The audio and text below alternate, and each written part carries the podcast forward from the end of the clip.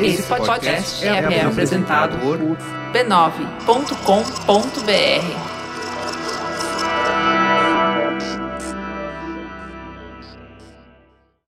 Antes de começar esse episódio, vamos viajar para a Europa medieval. Você nasceu na Inglaterra do século XV, numa família de costureiros. Você já sabe mais ou menos como é que tem que se vestir, como tem que viver e, claro, qual vai ser a sua profissão. O seu tataravô, o seu avô, seu pai, todo mundo trabalhava com a mesma coisa. Desde criança, tudo ao seu redor tem a ver com tecidos e ferramentas. A vila inteira espera só uma coisa de você: que você mantenha a tradição da família. Você não precisa acordar de manhã e pensar: o que é que eu vou fazer da vida? Será que a minha profissão ainda vai existir daqui a uns 10 anos? Você não precisa procurar uma escola para se atualizar, não tem que correr atrás das últimas tecnologias de confecção, não precisa de pós-graduação, nem MBA e nem especialização nenhuma. Basicamente, a forma como você ia aprender já estava definida desde o berço. Era só aprender com seus pais e avós. E claro, ser um bom costureiro.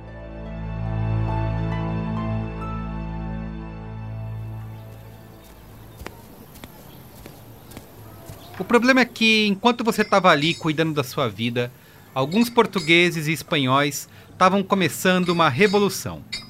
Um processo que não teria mais volta. A exploração marítima e a descoberta de outras civilizações. É claro que alguns comerciantes já conheciam a Ásia e a África, mas agora as explorações estavam num nível mais acelerado.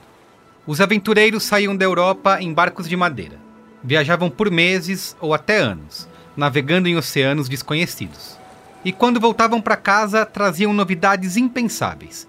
Novos tecidos, novos sabores, novos estilos de vida, novas técnicas de trabalho e principalmente novas ideias. Essa foi uma das maiores rupturas da história da humanidade. A partir daí, ficou difícil manter a relação mais ou menos previsível com o trabalho. Tudo ficou mais acelerado o conhecimento foi se fragmentando cada vez mais. Novas áreas para estudar e novas habilidades para adquirir. De repente, a sociedade começa a se reinventar de um jeito cada vez mais rápido. Agora, você está sempre a um passo de ficar obsoleto.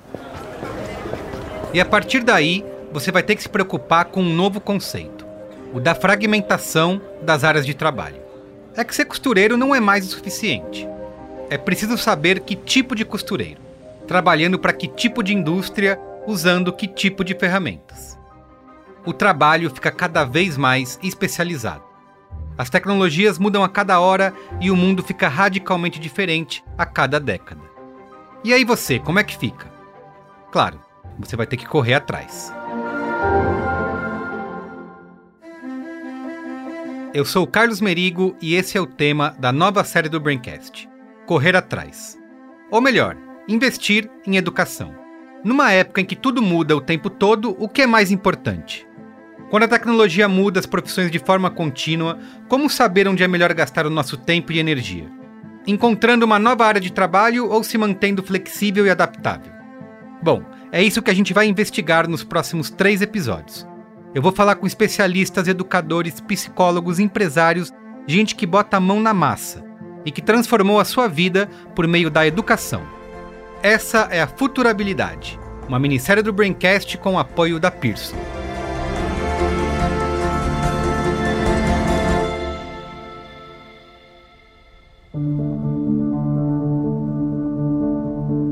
Bom, vamos começar cortando os extremos. Como diz o diretor do Instituto de Tecnologia e Sociedade, Ronaldo Lemos, Estamos vivendo ao mesmo tempo no pior e no melhor dos mundos. Eu acho que a gente está vivendo uma duplicidade. Este é o melhor dos mundos e este é o pior dos mundos. O pior dos mundos é essa ideia do emprego, né? Esse aqui é um paper famoso do Carl Frey e do Michael Osborne, da Universidade de Oxford, e esse paper é muito citado, até exageradamente citado, dizendo que 47% dos empregos nos Estados Unidos vão desaparecer nos próximos 25 anos. E muita gente está vivendo com essa expectativa. Então, essa é a visão pessimista, né, de que vários tipos de profissão vão ser automatizados. Agora, tem que falar também do outro lado, que é a visão otimista. As pessoas que dizem que não, que os empregos ou não irão desaparecer ou que o efeito da inteligência artificial vai ser muito menor. E para isso é importante olhar para os dados. Economicamente, a produtividade agregada, ela não está crescendo pelo contrário, ela está diminuindo mesmo com a automação. Então, onde está a inteligência artificial no aumento de produtividade? Outra coisa importante é que a gente está num momento de pelo menos nos Estados Unidos, de troca baixa de emprego. As pessoas estão indo para os seus empregos e permanecendo nos seus empregos. Os salários não estão diminuindo, pelo contrário, eles estão aumentando. Então, se tem essa competição com a máquina, por que é que o salário não está diminuindo, mas sim aumentando? Outra coisa, é um erro, segundo quem argumenta dessa forma, que se um trabalho pode ser automatizado, ele necessariamente será automatizado. E a última que eu queria compartilhar é de que, de todas as 271 profissões medidas no censo de 1950 dos Estados Unidos, apenas uma desapareceu naquele país: o ascensorista. Já no Brasil, ascensorista vai bem obrigado. Qual dos dois é para a gente pensar, ou qual dos dois tem razão? Não sei. É, ainda que os dados sejam confusos, a gente vai ter que continuar trabalhando. Então, como saber quais são as áreas e habilidades mais importantes para se garantir um emprego? Para responder essa pergunta, eu pedi a ajuda do pessoal da Pearson. A Pearson é uma empresa global líder em aprendizagem e que emprega a tecnologia a serviço do aprendizado. E ela acabou de divulgar uma importante pesquisa sobre tendências do mercado de trabalho. Oi, eu sou a Marcela Berindelli, eu sou gerente de RH na Pearson Education há cinco anos. Eu sou formada em tecnologia pela FATEC e tenho um master em administração pela FIA. A Pearson ela fez uma pesquisa que fala exatamente do futuro do trabalho, né? E essa pesquisa ela olha o ponto de vista tanto do empregador quanto do funcionário, do colaborador. E quando a gente olha para o funcionário, a pesquisa mostra muito que o que a gente precisa para o futuro é basicamente as competências humanas, né? A gente pode falar soft skills, power skills. E o que são essas competências humanas? Basicamente, resolução de problemas, pensamento críticos, trabalho em equipe e liderança. Eu ainda acrescentaria aqui comunicação, que eu acho que é uma skill necessária não só para o futuro do trabalho, mas para hoje, né? Assim, acho que muitos problemas, muitos desafios que a gente encontra no dia a dia de uma organização, eles poderiam ser resolvidos com uma melhora na comunicação entre as áreas, entre os pares, entre colaboradores e líder, por exemplo. Então, acho que é isso. Baseado nessa pesquisa, são essas quatro soft skills que a gente enxerga para o futuro do trabalho. Pensando do funcionário, né? E são competências e habilidades que a tecnologia não vai substituir. Hoje em dia se fala tanto e já se trabalha tanto a inteligência artificial, mas a tecnologia não vai conseguir substituir por completo o relacionamento interpessoal, no fim, né? Competências humanas, soft skills. Bom, a gente vai explorar melhor esse assunto no próximo episódio. Mas antes, vamos continuar entendendo como a educação é a única coisa capaz de nos preparar para o mercado de trabalho, seja ele qual for. Para isso, a gente precisa de outra ajuda. Eu sou o Fernando Lugó, diretor de marketing para América Latina na Pearson e cuido da divisão de marketing como um todo. As profissões que existirão no futuro não existem hoje. Então, de que forma que a educação precisa estar conectada com isso, né? Porque senão ela perde totalmente a função dela de garantir essa empregabilidade, de garantir esse progresso. Se você fizer uma pesquisa com 100 pais, tenho certeza que 100% deles vão falar: putz, a minha maior preocupação é que meu filho esteja pronto para o mercado de trabalho quando ele se formar, quando ele, ele finalizar o, o processo formal dele de educação, né? Então, acho que é um pouco é um desafio muito grande para as empresas de educação, de que forma conectar esses conteúdos com o que vem pela frente cada vez mais, né? Se fizer outra pesquisa, né, a gente vê alguns dados de quais são os desejos de profissão do futuro. A gente vê muitas profissões que até pouco tempo não existiam, né? De digital influencers, criadores de conteúdo, edição, criadores de vídeo, desenvolvedores de software de aplicações, de games, enfim coisas que surgiram que há 15 anos atrás não eram tão difundidas ou não eram pensadas e que elas foram muito difundidas nesses últimos tempos. Então, parece fácil, né? Nunca antes na história da humanidade o conhecimento foi tão acessível, tão fácil de se adquirir, certo? Não é bem assim.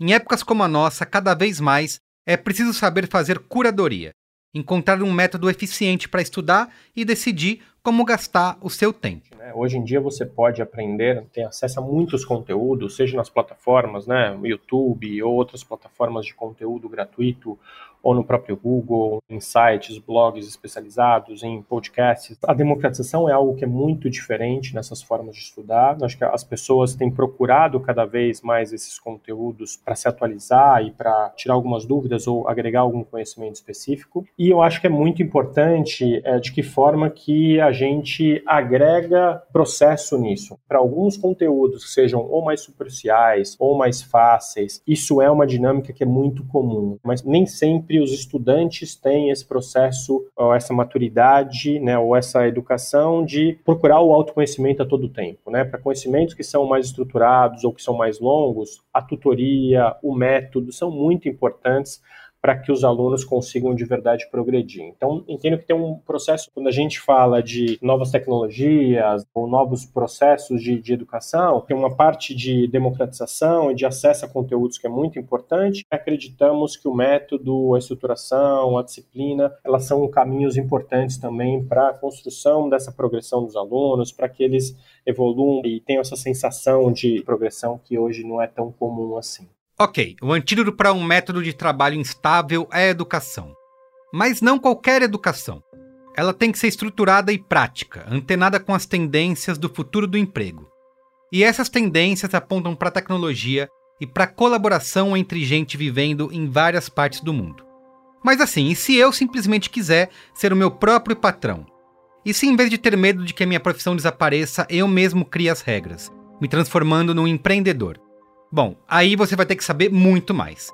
Vai precisar virar uma espécie de canivete, suíço. suíço. O cara tem que saber um pouco de finanças, um pouco de administração, um pouco de RH, de marketing, vendas, logística, tudo um pouco. Ele vai aprendendo isso na tentativa e no erro, e o erro é muito custoso, o retorno operacional dos negócios é muito baixo, porque ele comete muitos erros, ninguém ensina para ele como fazer diferente. Você está ouvindo o Facundo Guerra.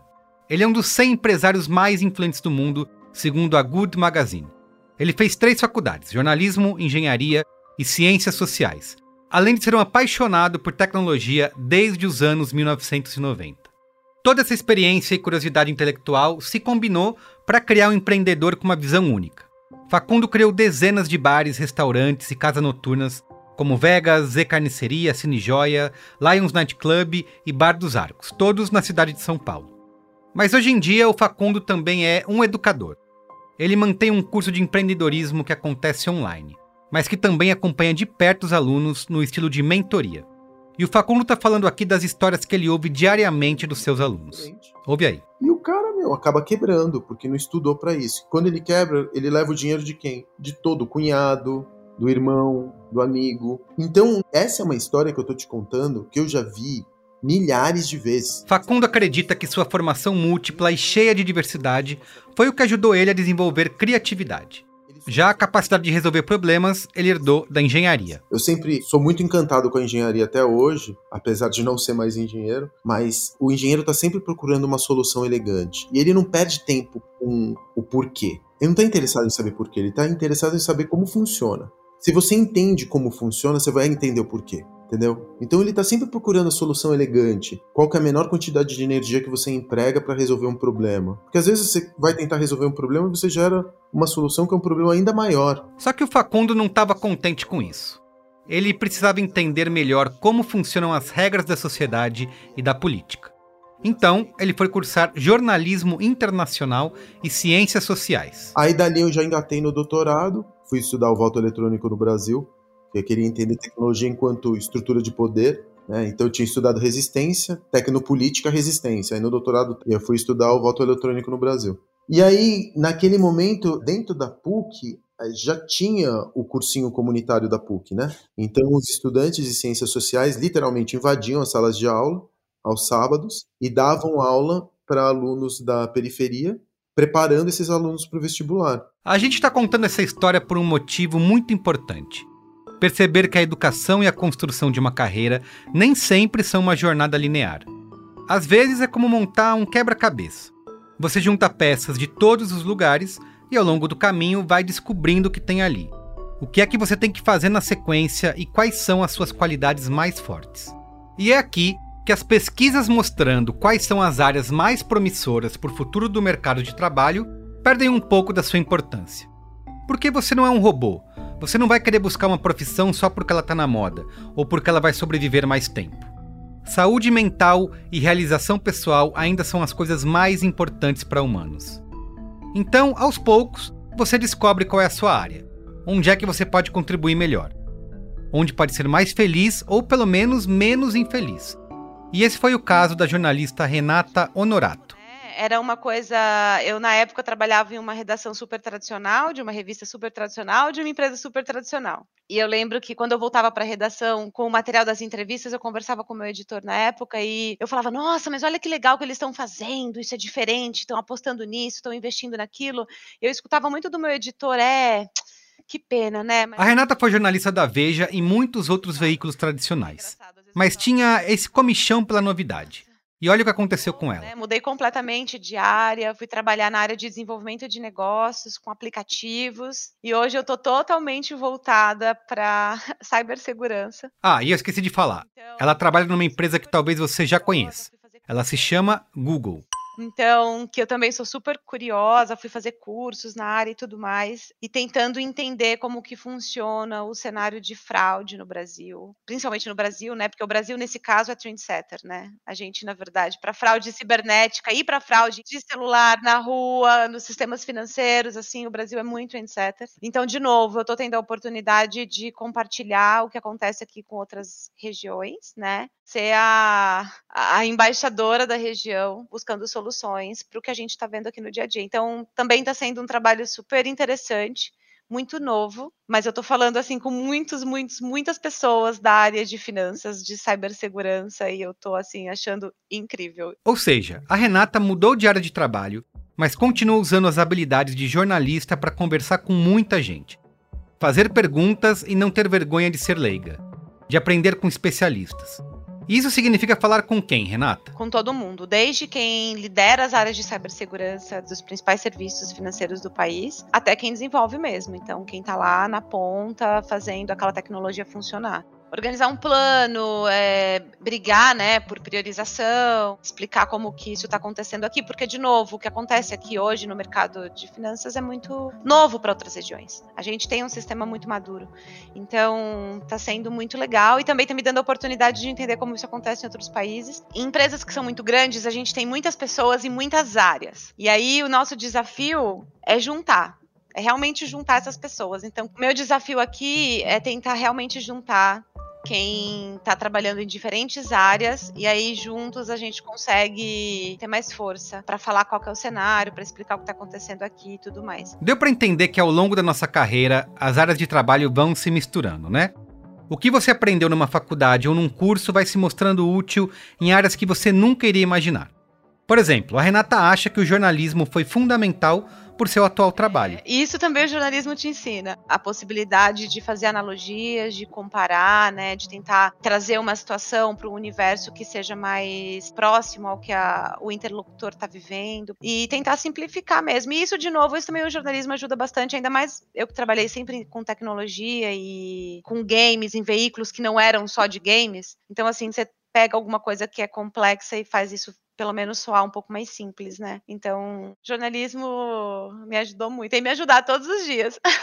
então não importa tanto se a sua profissão vai acabar. Uma área do conhecimento nunca desaparece por completo.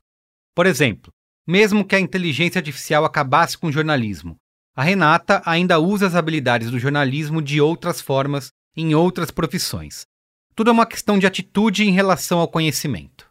A atitude mais importante parece ser manter a mente aberta, sem preconceitos, aprender a partir das experiências da vida e observar outras pessoas. Por exemplo, mesmo trabalhando e fazendo duas faculdades, Facundo Guerra ainda achou tempo para ser um alfabetizador de adultos.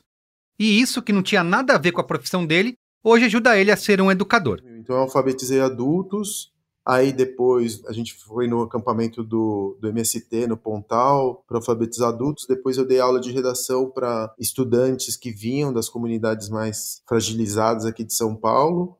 E eu dava aula de redação em física e dei aula de redação durante, sei lá, cinco anos. Peraí, então quer dizer que o Facundo ainda não era um empreendedor? Não, eu era funcionário da American Online. Aí eu abri o Vegas e eu me lembro, cara, eu trabalhava até, eu pegava no Vegas 11 horas da noite, largava às 6 horas da manhã e ia pro cursinho e dava aula até 5 da tarde. Então eu ficava 24 horas ligado, até que um dia, cara, eu, eu tava já entrando em tipo, queimando meus fusíveis todos. Eu falei, eu tenho que parar, porque senão eu vou morrer aqui.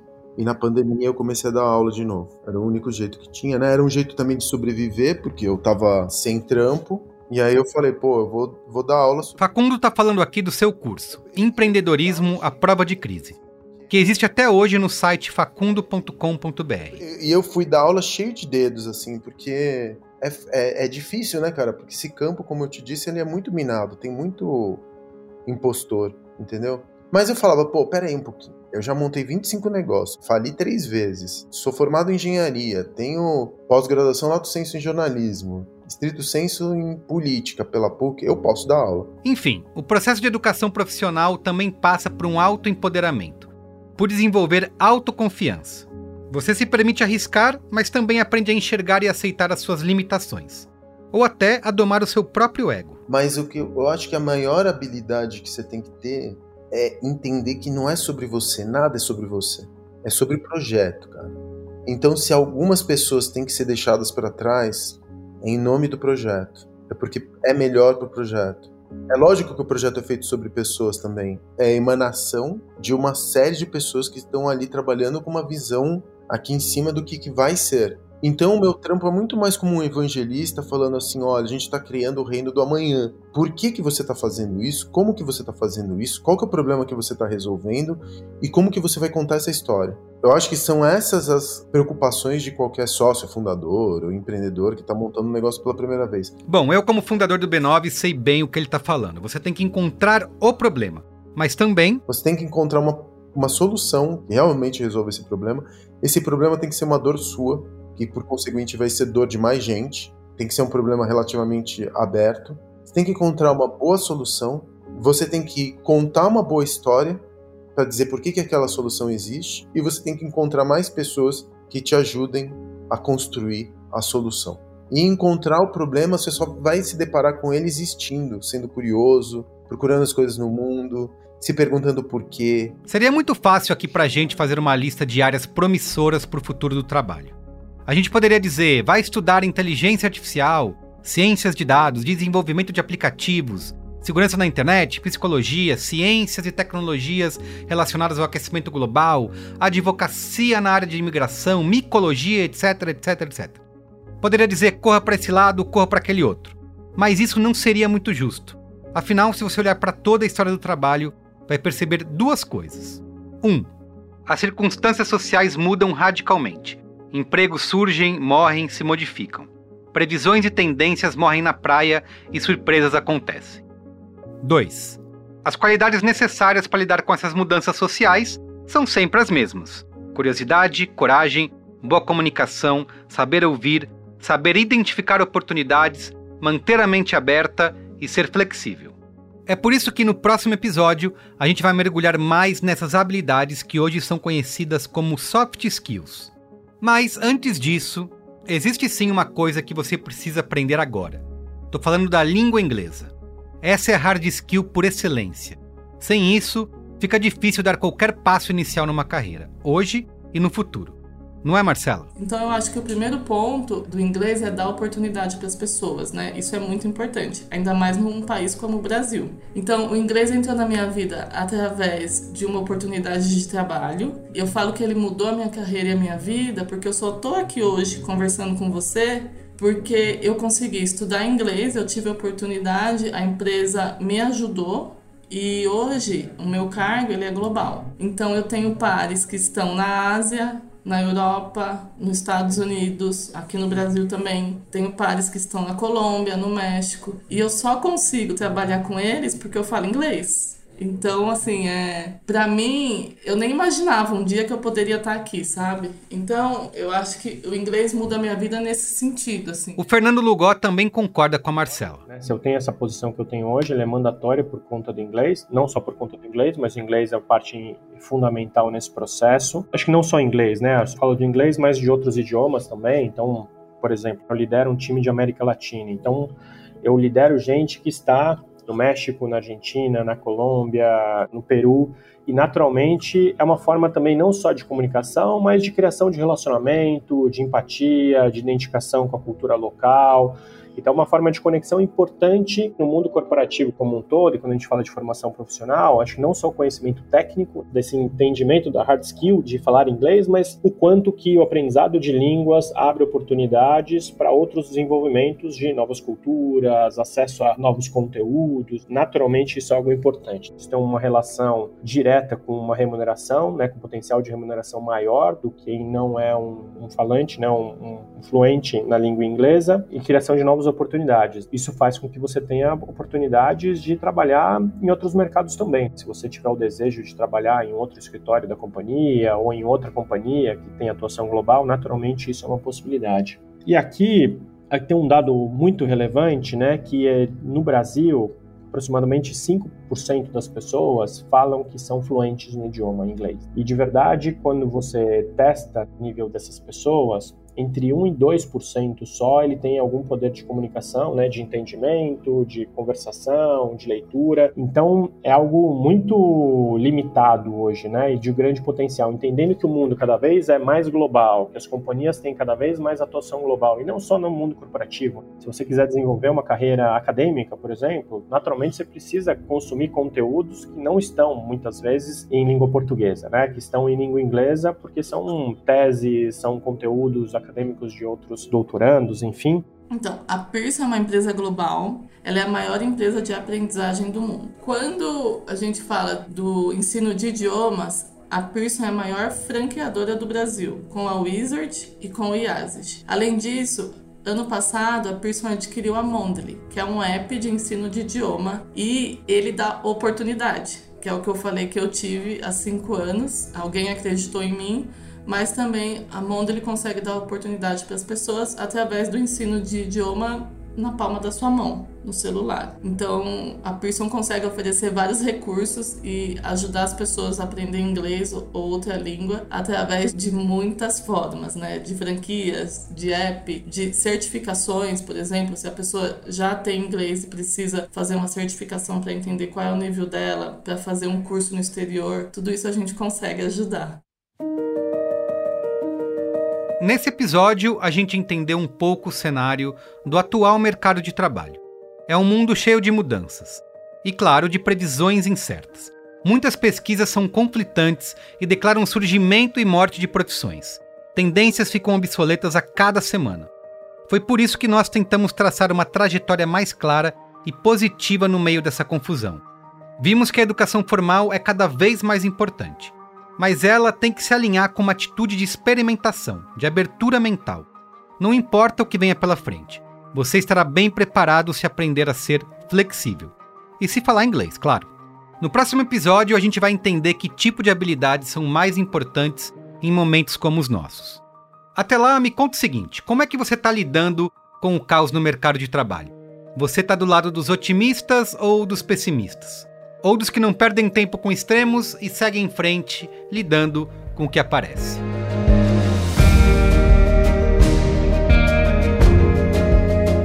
O propósito da Pearson é simples: acrescentar vida a uma vida inteira de aprendizado.